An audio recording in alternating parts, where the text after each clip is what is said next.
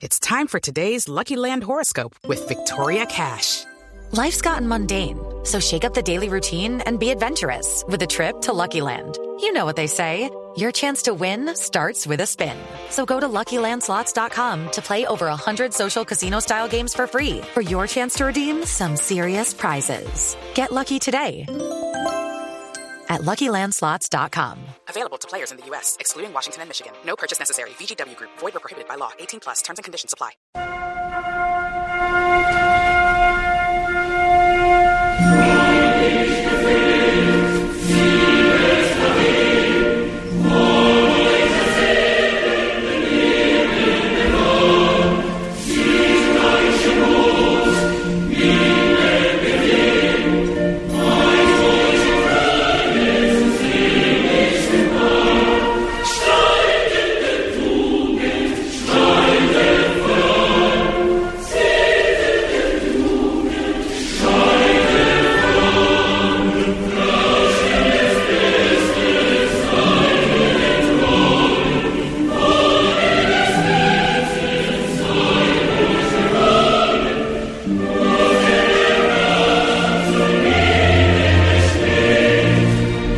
Sí, pues. Yo me Coro. duermo en ese matrimonio. Coro nupcial. Ay, En las iglesias. Sí, coro nupcial. El coro nupcial es una marcha matrimonial que forma parte de la ópera del compositor alemán Richard Wagner, titulada Lohengrin, compuesta en 1850. Esta pieza fue usada en las bodas de matrimonio de esa época y se volvió algo occidental. O sea, en el mundo occidental esto es lo que lo que se estila, como dicen las señoras. Esto se estila.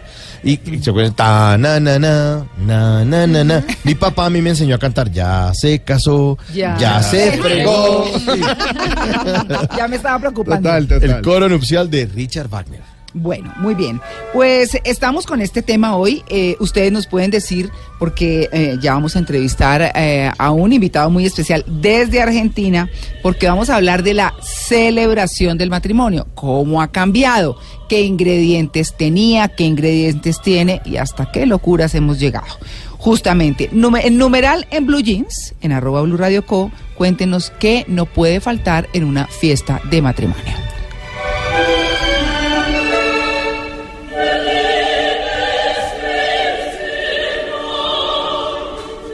Kilos. Bueno, ¿qué dicen los Andrés oyentes? motorizado con el numeral en blue jeans nos dice, en un matrimonio no pueden faltar las viejas chismosas y criticonas, el borracho y el triste amigo enamorado de la novia. O sea, el que lo frenzonearon desde el inicio, y está en la banca de atrás, allá lejos, Con, con el ojo aguado. eso era mío, eso era mío. No, pues No, claro. yo, yo hubiera aprovechado. No, y yo sí.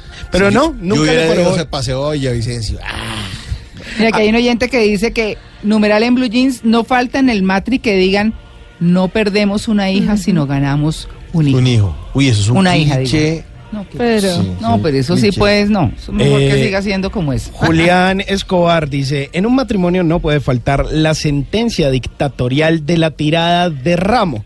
Ah, eso sí toca. claro. Claro. Y, además, y además las mujeres se tiran a ese, a ese ramo, eso parece Oscar Córdoba tapando un penalti. A- por lo menos a puñetearlo el ramo. Claro, bueno, no falta en el matri la entusada borracha llorona. Amiguis, acompáñame al baño. Ay, sí, total. Y, y mire, María Londoño dice en numeral en blue jeans, no puede faltar en un matrimonio el que diga, oiga, les debo el regalo. Ah, sí. Ah, uy, Ah, uy, y, y lo queda debiendo, ¿no? Obvio. Ah, no, obviamente. obviamente nunca lo da. Nunca. Eso ya. Tiro así pasado, es. tiro robado. Bueno, pues ya saben, ¿qué no puede faltar en la celebración de un matrimonio? En numeral en Blue Jeans. Obviamente en arroba Blue Radio Co. 8 y 14.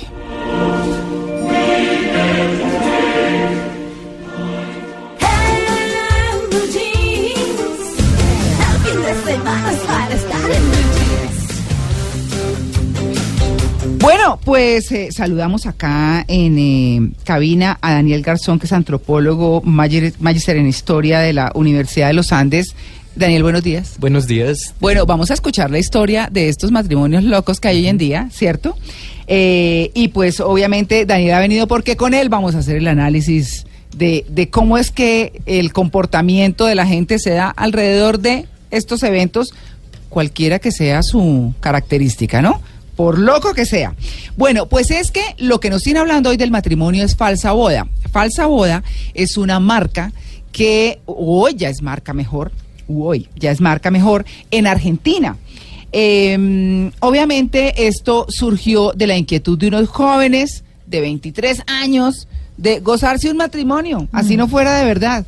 Hoy en día es toda una institución. Por eso hemos em, invitado a Gastón Genay, uno de los socios de Falsa Boda. Gastón, buenos días en Argentina. Buenos días, ¿cómo están? ¿Todo bien? Bien, Bien. ¿usted cuántos años tiene, Gastón?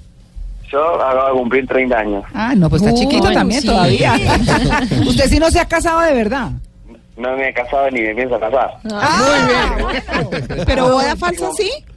Tengo más casamientos falsos que, que cualquier otra persona.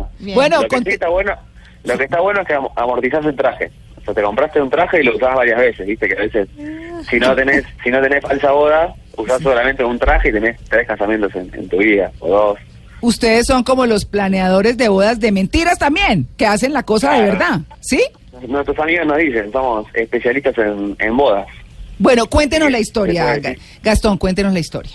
La historia surge en, en el año 2013. Todos los, los, digamos, los chicos, los que fueron los creadores de la idea, eh, se conocían haciendo eventos, pero no se conocían ni de, ni de ser amigos del colegio, ni, en- ni teniendo un club que los una. Viste que acá en La Plata, en la ciudad, siempre los grupos de amigos se forman, o si vas al mismo colegio, o si vas a algún club, o si tenés algún lugar donde vos te podés contactar con esa gente todos los días. Eh, bueno, los chicos venían haciendo eventos en La Plata, estaban todos solteros, nadie se quería casar, se juntan en un bar, en un bar muy reconocido acá de la ciudad de La Plata, se llama Hispano.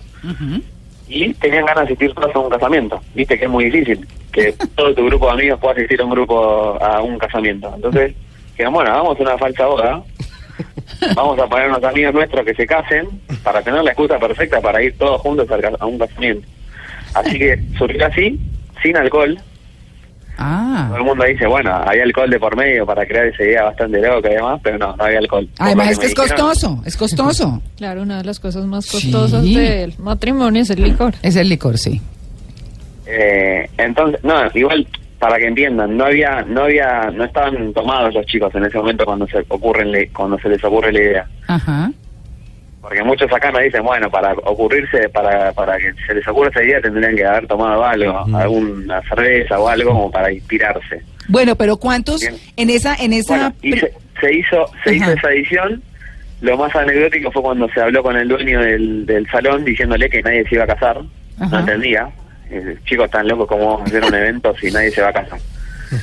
Así que bueno, fue eh, decirle que era un evento serio, que iba a ser, que iba a tener todos los mismos condimentos con una boda, hasta que accedió, se hizo la primera edición para familiares y amigos, y después empezó a ser bastante conocida acá en la ciudad, eh, hasta que un día Tinelli, que es uno de los principales referentes acá en Argentina a nivel mediático, Sí. eh, hizo una captura, salimos en, en Diario de la Nación, hizo una captura de su Twitter y puso, el ingenio argentino no me deja sorprender, eh, muy buena la idea, bueno, y así que a partir de ese momento cuando Tinelli hizo la, la captura de su Twitter, empezó a hacerse muy conocida la fiesta y a, pues, empezaron a mandar gente de todo el país, de otros países para hacer las ediciones, y bueno, Mm. y así, así arrancó la historia. Gastón, pero yo le quiero preguntar, ¿cómo fue esa falsa boda? ¿Tuvo novios o no tuvo novios?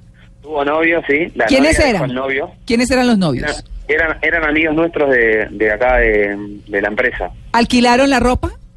Alquilaron la ropa, se, re, se recontra prestaron, pero y bueno, la, la historia fue que la, la novia dejó al novio.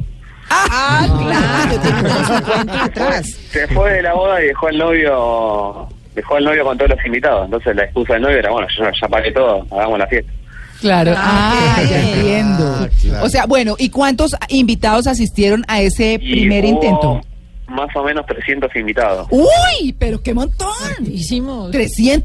Bueno, pero pagaban, 300 invitados. que pagaban para... Pagaron, su tarjeta, sí. Sí. Y arrancó más o menos a las 11 y media de la noche y terminó a las 5 y media de la mañana. No, pero eso terminó, fiesta. bueno, en Colombia terminamos con caldo de papa, ¿no? Claro. Entonces, eh, no, no sé cómo termina en Argentina, con un churrasco o qué. Sí, sí, sí. O con un choripán. Ah, bueno, sí. Bueno, y, y la orquesta, ¿qué, qué tenía esa falsa boda primero? ¿Qué, qué ingredientes de un matrimonio? Siempre los ingredientes que tienen las falsas bodas en general es una recepción donde hay una banda de jazz y uno, o una banda de swing. Ajá. Así que en esa, en esa edición hubo eso. Mm. Y después una banda que, que tocó para, de- para bailar, Claro. de cumbia pop. Ajá. Cumbia pop. Sí, Fue- sí, cumbia pop es como un, no sé si escucharon. Cumbia esta- villera, sí, sí. sí. No, gratis. cumbia villera no, no es, eh, es como una cumbia más adaptada a temas de la actualidad, en temas en inglés. Eso se llama cumbia pop. Como Mm. Agaporni, no sé si escucharon. No. No, no, no. No, no. Eh, Rombay, Marama, esas bandas. No, usted hay que No, invitar no, no. una falsa boda para poder Para poderlas conocer. Sí. Son, son bandas que son muy conocidas acá y son es como... Cumbia villera es- son, o- eh, tienen otras letras y demás. La cumbia pop es como más eh, con temas en inglés y temas así del momento que se trasladan a, a cumbia. Gastón, ¿y qué tan costosa eh, puede ser una fiesta como esa en dólares? Y mira, el, yo te digo más o menos en pesos, el, el costo es arrancan en 500 pesos hasta 700 pesos las entradas. ¿Eso en dólares cuánto es más o menos? Y serían alrededor de 50, 50 dólares. O sea, 25 150. dólares. Hoy En Colombia Sí. serían 150 mil pesos. Claro, sí, cada uno. 150, Bueno, hay que ir de traje largo. ¿Ustedes cómo, cómo organizaron? ¿Esa primera falsa boda fue en traje largo, en traje de cóctel o, o eh, ha ido variando? ¿Cómo ha sido eso? No, o sea, eso como para que lo entiendan, en falsa boda se respetan todos los mismos rituales de un casamiento, menos la cena. En algunas ediciones hicimos con cena, pero imagínense que esa la primera fue para 300 y las que se fueron dando a lo largo del tiempo fueron como para de 600 para arriba. Uy. Entonces, Ok. Ya se salió de ¿Y entonces cómo lo cambiaron? ¿Cómo lo cambiaron? no, en- entonces el- lo que le decía, en algunas ediciones hay cena, en otras ediciones no hay cena. Pero venden Eh, algo, porque algo hay que comer o no. Sí, sí, sí, se da, se da, es un cóctel de bienvenida, pero es un, en formato no emplatado, o sea que va a haber un bandejeo Ah. de suya y bandejeo de, Mm. de, de- de comida, y hay un final de fiesta también, donde se da algo dulce para que la gente se lleve, o algo salado, una hamburguesa, pizza, eh, arranca a las 12 de la noche y la gente es una un requisito que vaya vestida de elegante formal, los hombres de traje, moño, corbata, corbatín, lo que ellos quieran, y las mujeres de vestido largo, vestido corto. O sea, Aquí hay una cosa- code, Sí, aquí hay una cosa que se llama la hora loca. Desde hace unos buenos años. Sí. Entonces eh, sale, bueno, porque estamos en Colombia, claro, entonces sale con sombrero volteado, no sé si usted lo conoce, pero es el sombrero costeño y sale Con las bombas. con las bombas y, Carnaval y de todo. Barranquilla. Sí, carnaval de de Barranquilla carnaval. o algo por el estilo exacto. ¿Allá Ya. ustedes hacen eso?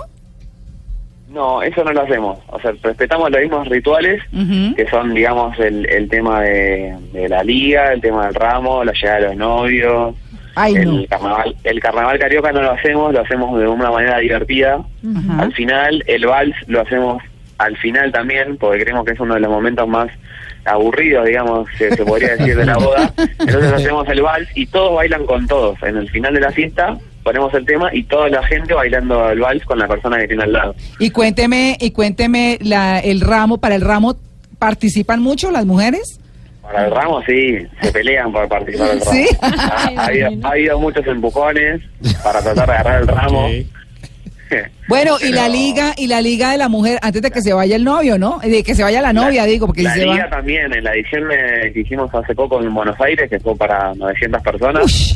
eh, estuvo muy bueno el tema de la liga. Ajá. Subieron 10 subieron 10 chicas y 10 chicos y bueno, y fue bastante fue bastante tuvo buena repercusión la liga. Gastón, Claro. una pregunta y ustedes en ese código de ética empresarial solo hacen fiestas para gente que no se quiere casar, o sea, solo bodas falsas o les han propuesto, oiga, organíceme una boda pero que sea de verdad, verdad. No, mirá, muy buena la pregunta. Hicimos una, mm, una boda real a una amiga nuestra que se casó, que se casó Ok. con, con su marido y le hicimos la, la boda real. Después nos han llegado muchas propuestas para hacer eh, para hacer falsas bodas. Una chica que se quería casar, quería hacer su falsa boda con el novio.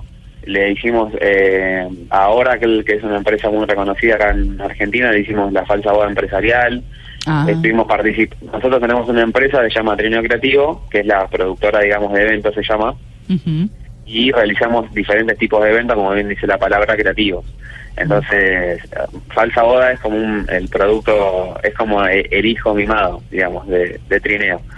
Y también nosotros hacemos eventos acá, degustaciones de vino, eh, Antidomingo se llama, que es un evento, un patio gastronómico, donde tocan bandas. Hicimos también la, los Google Awards, que fue un- una fiesta de fin de año que hicieron en Google, la organizamos también nosotros desde la empresa. Así que tratamos de no solamente hacer casamientos falsos, pero es como falsa boda, es como el, como nuestro, como digo, como nuestro hijo que lo, que lo cuidamos y tratamos de, de que no falte nada y que esté bien organizado. Gastón, ¿y a esas, falsa- a esas falsas bodas van sacerdotes verdaderos? ¿O también falsos? No, no. No, van falsos.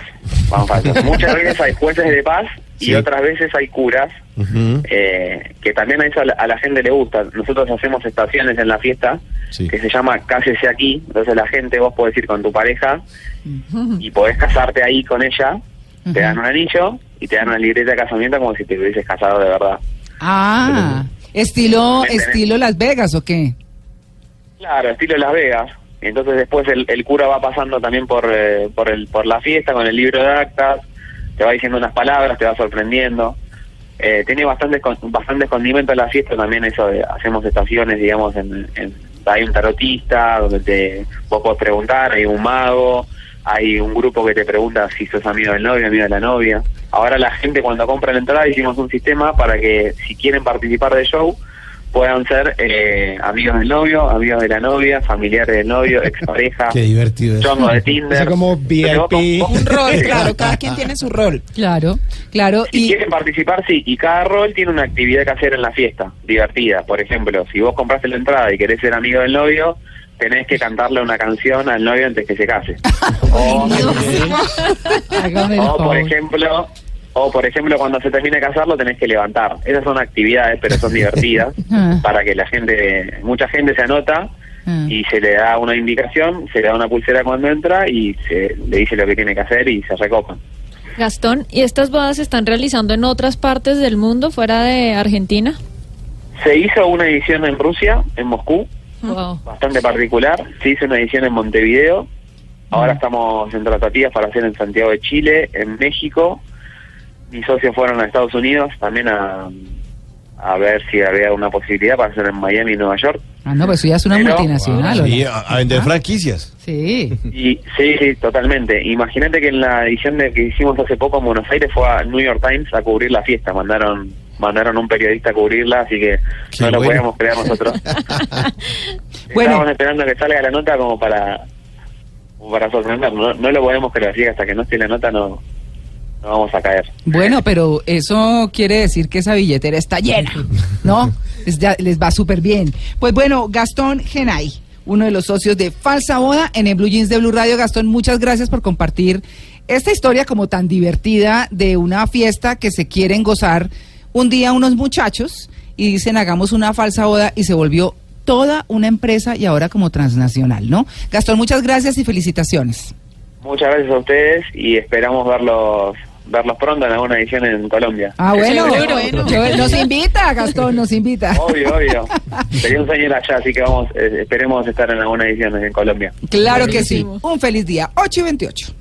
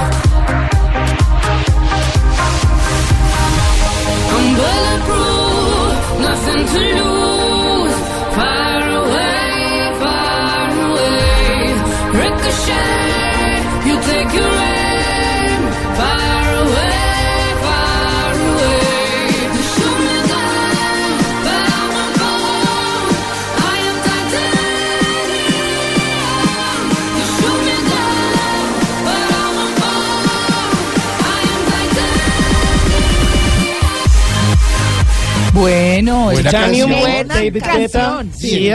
Y bueno, digamos que como ¿Cómo se tal... llama? ¿Cómo se llama?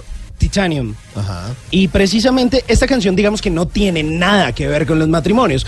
Pero ¿por qué la traigo a colación? Estábamos hablando con un argentino que hace bodas falsas, pero además de eso, esta canción está incluida dentro de una película argentina que se llama Relatos Salvajes. Sí, Ah, claro. sí, Y la última historia es una En la última historia, que precisamente es una boda que se llama Hasta que la muerte nos separe, pues es una, pues para mí, y, y de hecho también lo dicen las cifras, eh, es mi película favorita del cine argentino y ha sido pues la más exitosa, incluso estuvo por ahí eh, Agustín y Pedro Almodóvar detrás de esa película. Y bueno, Muy buena. David Guetta eh, saca esta canción en el año 2011 eh, en compañía de Sia en un álbum que se llamaba Nothing But the Beat y es el quinto álbum de la historia de David Guetta. Obviamente estuvo en el número uno del Hot 100 de Billboard y bueno, es una de esas canciones que hace parte de esa selección musical al momento de casarse y encima pues es buena, ¿no? Oye, yo no me acordaba de, de esa banda sonora de esa película. Buenísimo. Buenísimo. No, es- Buenísimo. es-. Bueno, tremenda. les recordamos, en arroba Blue Radio Co nos cuentan con el numeral en Blue Jeans que no puede faltar. ¿Qué dicen los oyentes, Simón? Mire, no puede faltar el grupo de amigos tipo American Pie que se ponen algo locos.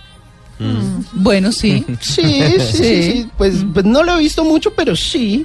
Mire, eh, Germán Ruiz dice, en, en un matrimonio no pueden faltar los que están arreglados y los otros que se van como medio mal vestidos y que todo el mundo los mira mal.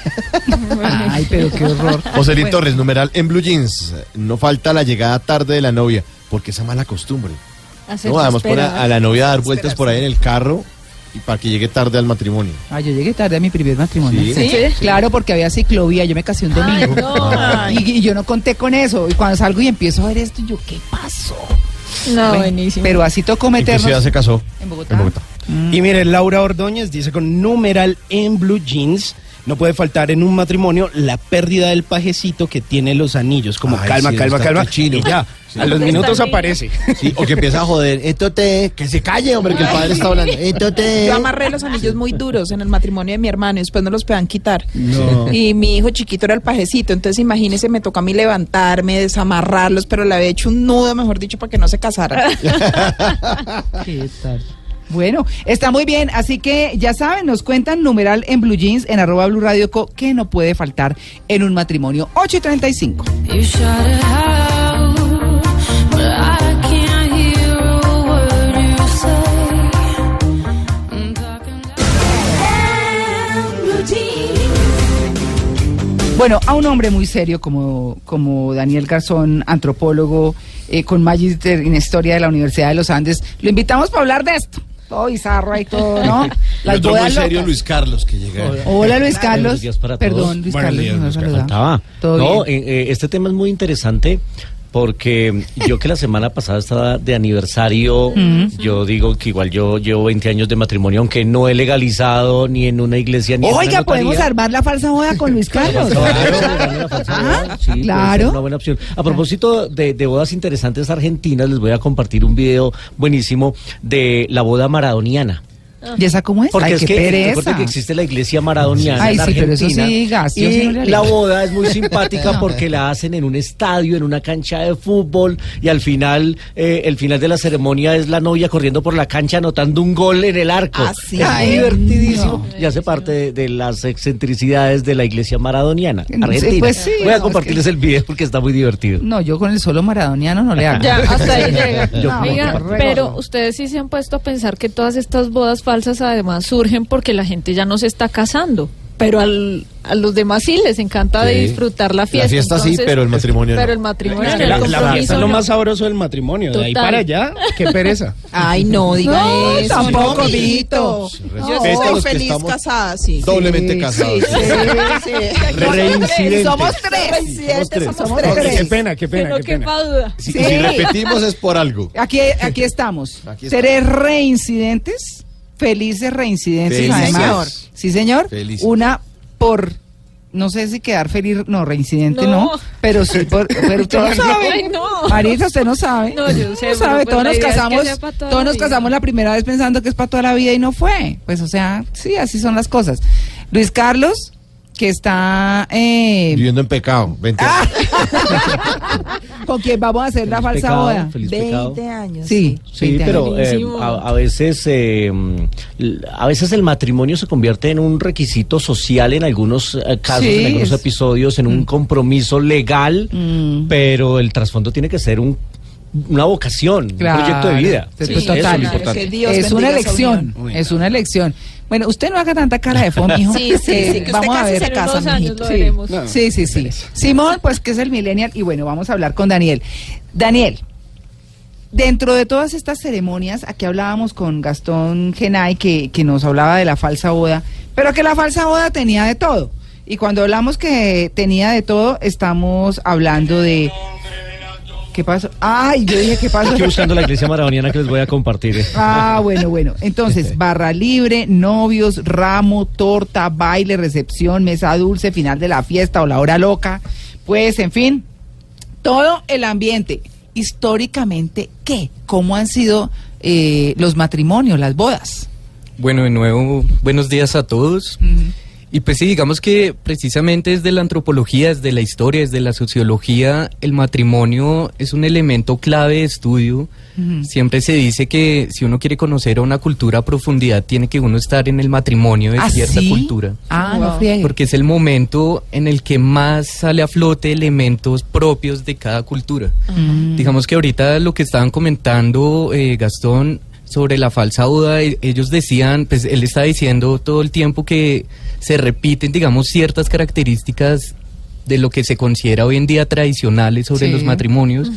Y pues digamos que estamos hablando de cosas que de pronto uno dice matrimonio y todos tenemos en la mente, que es el vestido blanco de la novia, Sí. eh, los anillos, eh, los padrinos, las damas de honor y demás, pero pues- Pajecitos. exacto. Pero digamos que todo eso pues tiene su historia.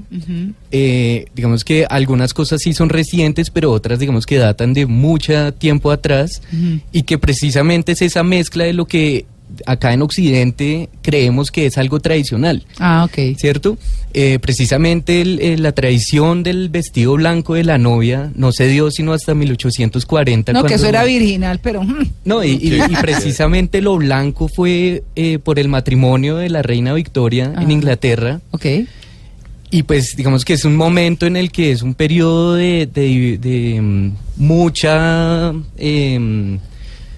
como que los medios estaban activos, ya estaba, digamos, la fotografía, Mm. entonces el hecho de poder ver el matrimonio de la reina generó también como una moda Ya. y una forma de seguir el hecho de casarse de De blanco. blanco. Antes, evidentemente, pues no era así, eso se pueden ver en pinturas del Renacimiento y demás.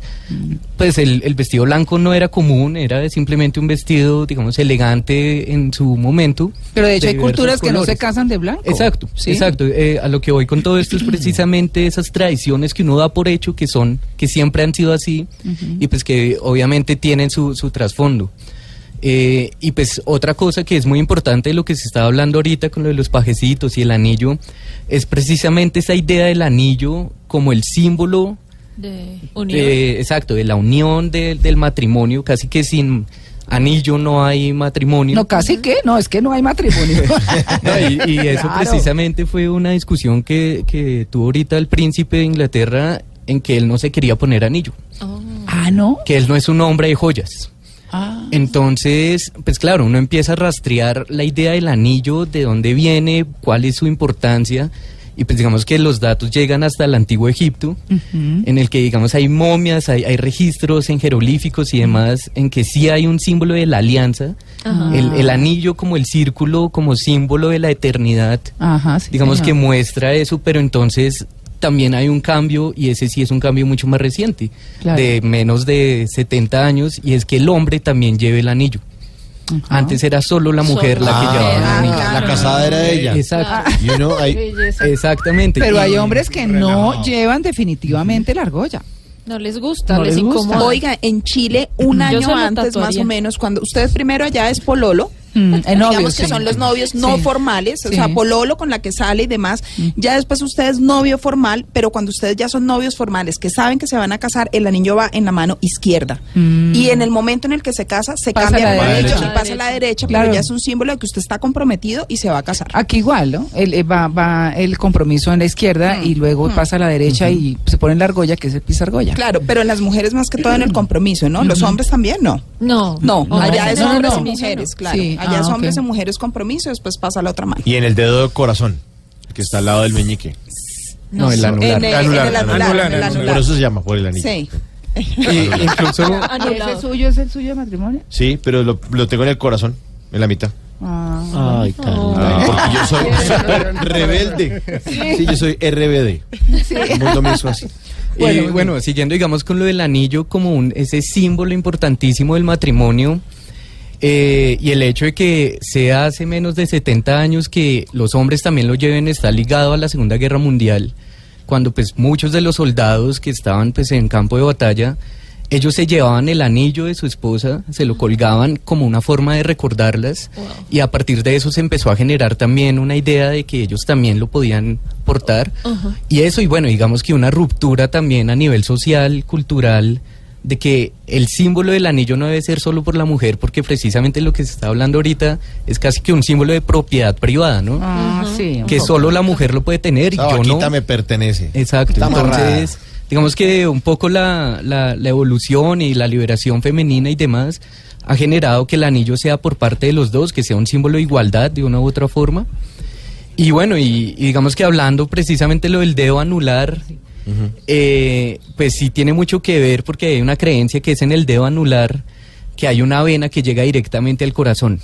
Ah. Entonces, el hecho de que el anillo esté en ese dedo y en la izquierda, digamos, Mm. tiene que ver también pues por la posición del corazón y demás.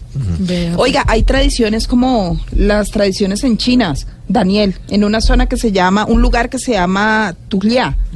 Yo les tengo el audio, vea, de los llorones. Esos son los amigos del novio. Se les acabó la salidita. No, pero ¿qué tal? Es- ¿Y esos son los que van a la boda? Esa- esa- las mujeres tienen que empezar a llorar, ¿no? Son las mujeres las que empiezan a llorar eh, como un símbolo de prosperidad, pero es toda la familia la que llora. Y Ah, llora por fue como un mes antes, ¿no? Esa Un es mes la antes. lloradera. Un mes llorando. Sí, señor. Exacto, tienen que llorar por lo menos una hora al día Dios. y digamos que empieza siendo solo la novia, Mm. eh, la que empieza con este con estas prácticas, después llega la mamá, la abuela y después ya es como lo que nosotros denominaríamos como damas de honor. Sí. ¿Así? Las, las, las damas lloronas. Claro, Las claro. damas lloronas. Y pues bueno, costumbres sí hay muchas, evidentemente eso es lo que muestra la diversidad de lo, del simbolismo que se tiene en cada una de las culturas, lo que representa casarse. A mí en particular una que me llama mucho la atención es una que se practica en Escocia, que un día antes o días antes del matrimonio llenan a la, a la novia, a la prometida, de basura. Le ¿Cómo? echan todo tipo de basura. ¿Cáscara de banano y todo eso? ¿Qué? Ay, Todo lo que se encuentre. ¿Y Y por qué eso? ¿Qué significa? digamos que lo que significa es que si puede soportar eso, va a poder soportar todo lo que se pueda venir en un matrimonio. Claro, imagínese, imagínese. Oiga, pero la de los Masai, escuche este.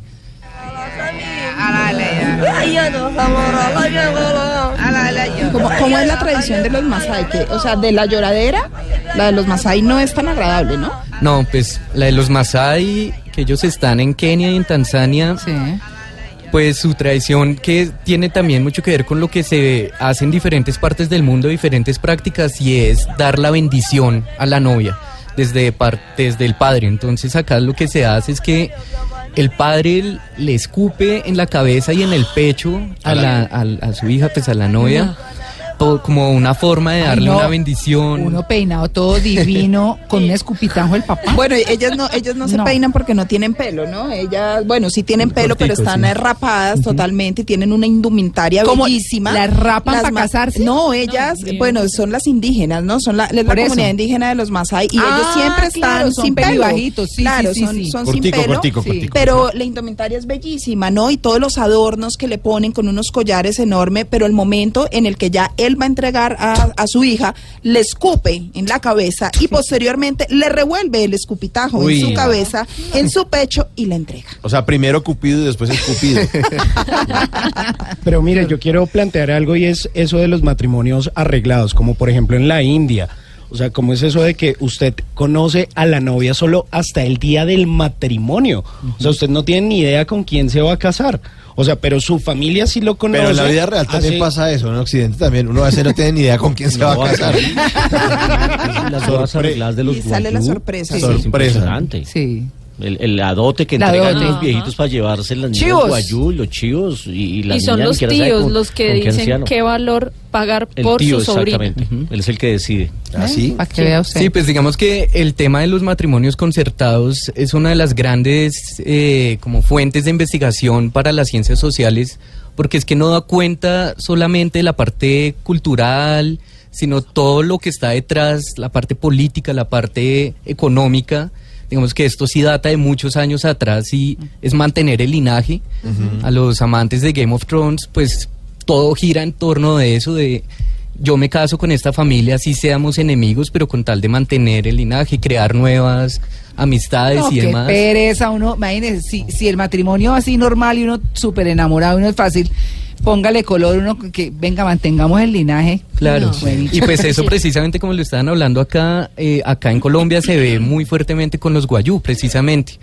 Y digamos que frente a eso hay unas percepciones que se tienen ya un poco eh, descontextualizadas de cuando se empieza a decir que el valor de la mujer, que como así que las mujeres son compradas, y pues en esto hay una, hay una anécdota que casi que todo antropólogo conoce y es Virgilia Gutiérrez de, de Pineda, la actual eh, figura del billete de 10 mil. Sí. Sí. Es una antropóloga, digamos que pues, muy importante, muy famosa. Sí. Ella precisamente hizo parte de sus estudios con los guayú. Y eh, cuando ella llegó y pues estaba haciendo todo un tema de parentesco, todas las relaciones eh, familiares, a ella llega, ella le pregunta a una de las guayú, como diciéndole, pero usted qué le parece, es el colmo que la estén comprando, usted qué piensa al respecto, y ella le devuelve la pregunta un poco diciendo, pero ¿cómo hacía usted? ¿Cuánto dieron por usted? Mm. Y pues ella digamos que saca todo su orgullo occidental diciendo, no, pues por mí no dieron nada.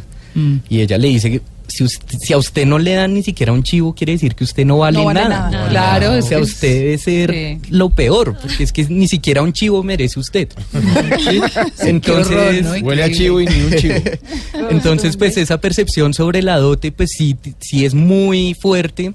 Y eso digamos que se ve en muchas culturas. Mm. Una de ellas es la, la comunidad indígena Hamar en Etiopía. Tuve Sí. la oportunidad de trabajar con ellos y pasa exactamente lo mismo. Es la idea en que el valor se da no solo por la cantidad de chivos y animales y joyas, Mm. sino es la representación que tiene la- el, el valor tan importante que tiene la mujer, que digamos que se ve reflejado en que no, no puede ser gratis, entre comillas, ¿sí? que yo le esté dando a mi hija a usted. Entonces, pues son símbolos que obviamente a uno desde acá le parecen un poco fuertes. Bueno, pero acá había el derecho a pernada, ¿no? Exacto. No, y, pues son, y son transformaciones que se, que se han dado a lo largo de, pues, de la historia frente a, Mm. frente Pero a ellos sí lo dicen de frente, ¿no? Porque lo- eh, eh, normalmente el papá es, mira que el, el, el yerno tengan que caerse muerto. Claro. Lo que pasa es que lo- los, lo- estas comunidades dicen de frente, bueno, ¿cuántas, cuántos chivos ¿Qué- tiene? ¿Qué es lo que va a dar? Pero si uno no tiene trabajo, llega en un mal carro por ahí mal parque, dicen, "Mm, ese tipo no tiene ni dónde caerse muerto. Claro. Claro. Pues bueno, historias alrededor del matrimonio, esto que se deriva de matrimonio falso en Argentina. 8 y 51. Antes del sonido envolvente estaba el cine mudo. Antes de la grabación digital estuvo el celuloide. Antes de los multiplex estaban los grandes teatros. En Blue Jeans, un vistazo al pasado del cine en 35 milímetros.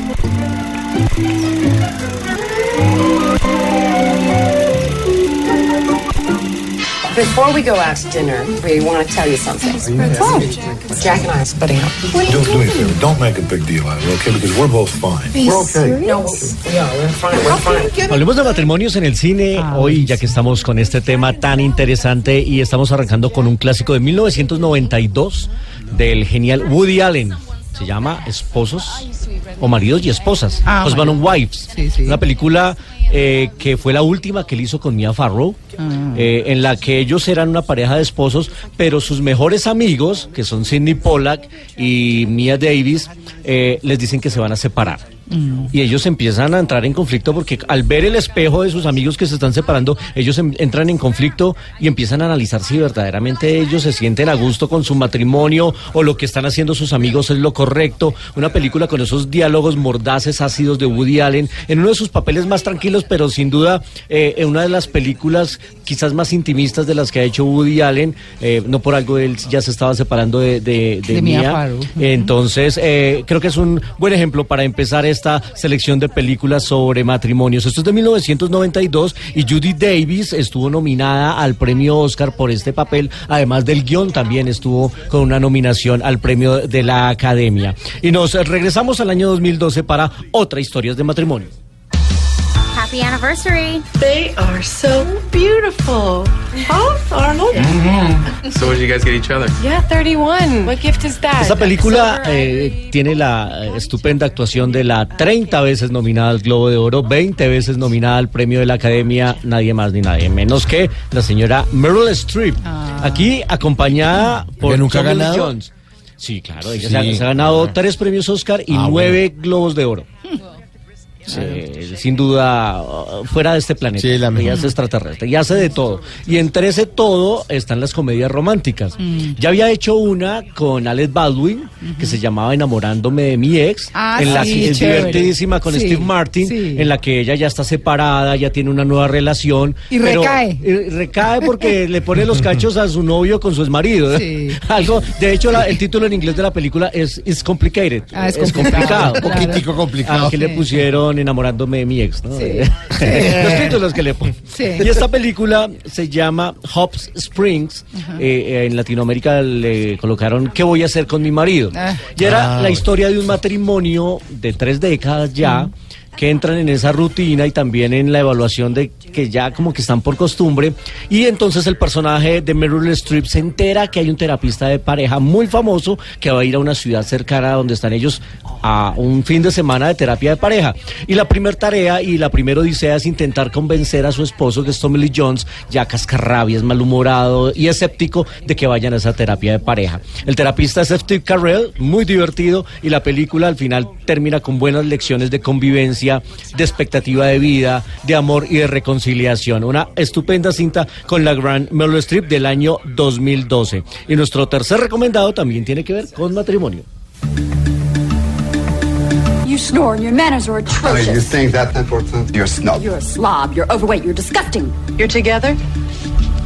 Las bodas falsas eh, también a veces son por conveniencia, Ah, la sí. que estábamos hablando, y justamente ese es el título de esta película, Matrimonio por conveniencia de 1990, Buenísima, buenísima. con Gerard Depardieu Y Andy con McDowell. Andy McDowell. Él es un francés bonachón que necesita el green card para poder trabajar en los Estados Unidos, y ella es una botánica que quiere que le renten un sitio especial donde montar un invernadero, pero no se lo dan si no está casada. Entonces deciden montar un matrimonio por conveniencia. Esta cinta es dirigida por el estupendo Peter Weir, él fue el director de la Sociedad de los Poetas Muertos, entre sus eh, películas más recordadas, hizo también Testigo en Peligro con Harrison Ford, y aquí nos mostraban cómo eh, lo que empieza como algo falso termina convertido Además en una linda historia de amor. Tienen que fingir que se conocen y todo, porque los oficiales de migración les van a hacer preguntas por separado. Entonces, ¿cuándo nos conocimos? ¿Cuál es la marca de perfume preferido suyo? ¿Qué música le gusta?